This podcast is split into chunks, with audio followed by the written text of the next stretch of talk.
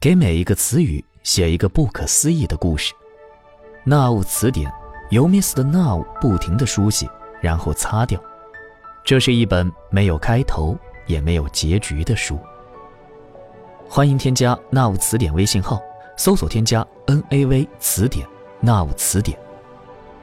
我是云天河，今天给大家分享 Mr. Now 的长篇故事《上海》的第四篇。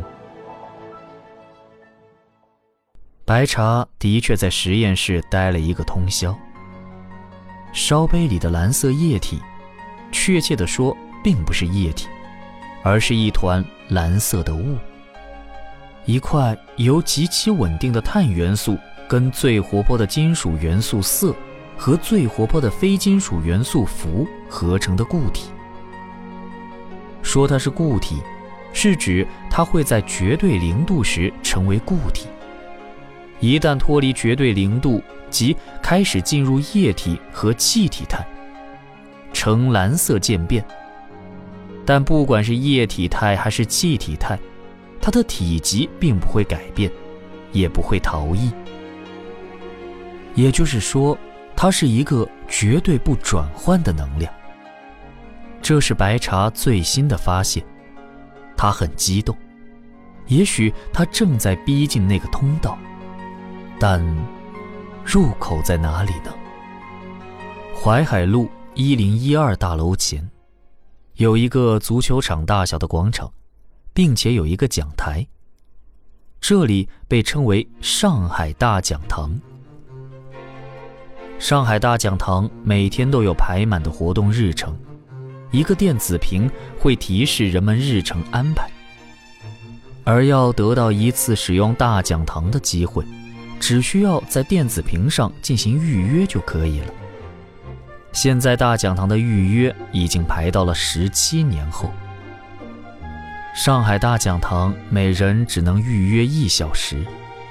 预约的规则是：提交演讲内容审核，预约时间，确定。预约后不能修改，也不能爽约。上海第一法则。协议至上。上海遵从一切合约，凡是合约确定的，不管是私人之间还是官方协议，都必须遵守。所以，上海已经没有律师这个职业。上海大讲堂每天上午十点到十一点，都是一个固定演讲。演讲者是一名身高一百八十三厘米。四十岁左右的男性，瘦削挺拔。他站在大讲堂的演讲台上，向下望一眼，露齿一笑，笑容照亮了整个广场。每个人都感觉到他在看着自己。他演讲的主题是时间。他每天的演讲没有开头，也没有结尾。然天天。每天都会来听这个演讲。端木拿雪在书店里找到了唯一一本跟苹果有关的书，《苹果虫害防护的哲学观察》。书的作者是一名果农。这本书更注重的是关于苹果虫害的哲学问题，所以书中只提到了著名和杜蛾两种虫害。并且关于虫害本身的讲述不多，甚至没有一张关于虫子的照片。在提到著名时，书中说，他生活在苹果内核的朦胧的黑暗中，透过苹果果肉非常微弱的光线，他艰难地寻找一条通道。他并不知道这条通道的意义是什么，他蜿蜒前行。从苹果的一端到另一端，然后折返。这种毫无目的的生活根本不需要大脑，所以这种虫子脑部容量几乎等于零。没有目的的生活是一种生命体的最大的幸福，而且正因为没有目的，它总能实现一种不可思议的伟大工程。书中把著名的生活习惯也与哲学关联，描述了这种虫子的幼虫在寒冬中如何通过将死的状态获得生存机会。它在冬天不是活的，是一种将死的状态，但它其实像一粒种子，在合适的温度下就会复活。也许人们一直期盼的冷冻人技术可以借鉴。提到渡鹅时，书中的描述完全相同，看起来是在描述同一种虫子，只不过书中的句子是倒着写的。端木拿雪的钓鱼竿是自制的。钓鱼作为一项非常古老的休闲运动。在上海已经基本失传。上海的水域除了外滩对面的大海，已经没有内陆的淡水湖泊。上海海中的鱼类已经只剩下胎生鱼。卵生鱼和卵胎生鱼类在一次海水升温的过程中全部绝迹。端木拿雪钓鱼其实只是一个过程。他自己做的鱼竿甚至没有钓钩，只是在鱼线上拴了一块小石头，以便可以甩竿。空荡荡的鱼线飘在海面上。海水落潮时，在外滩鸟市的对面就会露出一座小小的岛屿，就像一艘船，长条形，光滑无比。端木拿雪乘小船来到岛上。一个人坐在四面环绕着海水的岛上，一边是没有尽头的大海，一边是被地平线拉扁了的上海城市。大海的尽头是哪里？不止端木拿雪一个人想过这个问题，但这是一个未知的领域，没有人能够走到海的尽头。所有的船只在海上远行之后，最后只能回到原处。端木拿雪把关于苹果的书带在身边，坐在小岛上，鱼竿都没拿出来。他用一上午的时间把这本书翻了三遍，仍旧没有收获。而海水涨了上来，他乘过来的小船飘远了。冉天天打开门，走出外滩十八号。那辆车在他面前缓缓驶过，就像是一个静止的道具。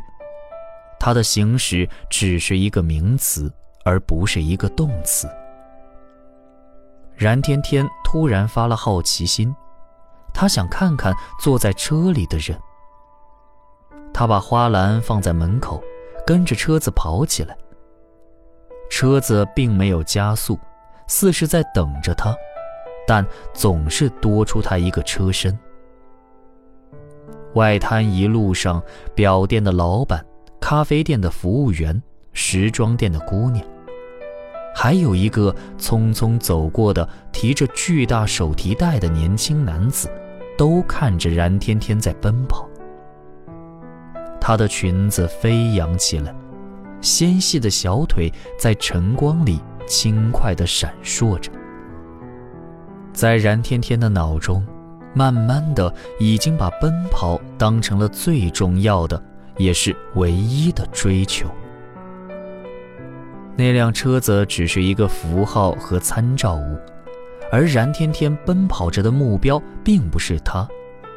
他的心中出现了一万个声音：等你。等你，等你。至于是谁在等他，并不重要。他的心扉打开了，那只打开的手若隐若现，就像他在梦中看到的一样。车子冲过了一个红绿灯路口，远走了。冉天天抚着胸口，大口喘着气，等红灯。虽然没有看到车里的人，但是他知道，要么他见过这个人，要么这个人见过他。去鸟市送花的时间晚了半小时，太阳已经可以照在店门朝东的店门上。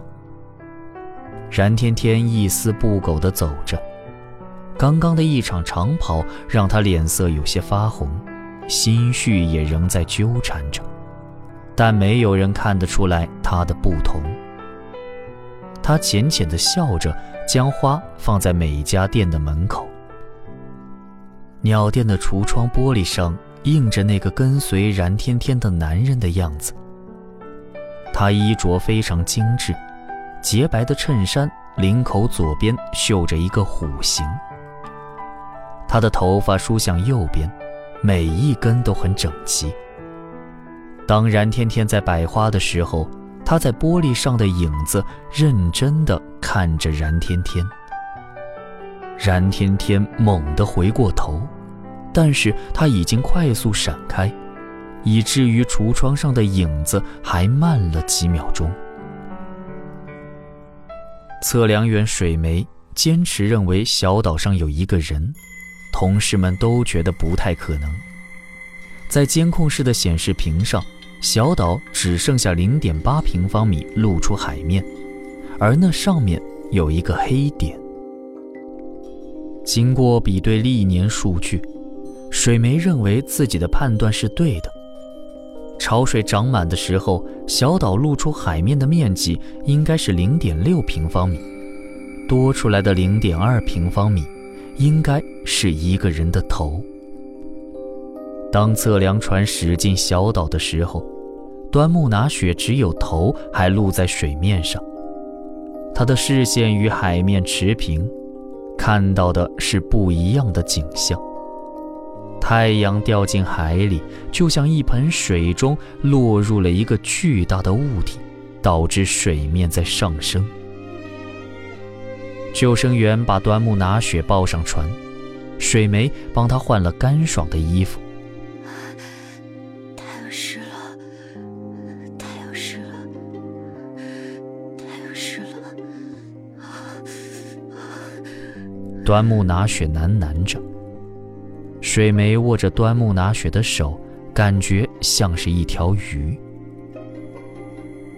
水梅和端木拿雪成为了朋友。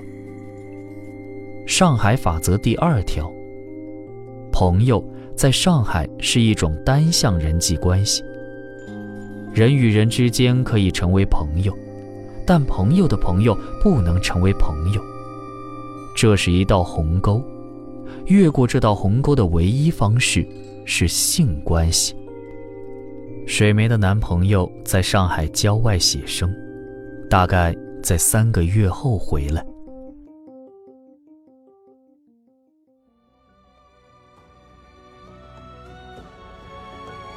您刚刚收听到的是由那物词典为您带来的长篇故事《上海》。感谢您的收听。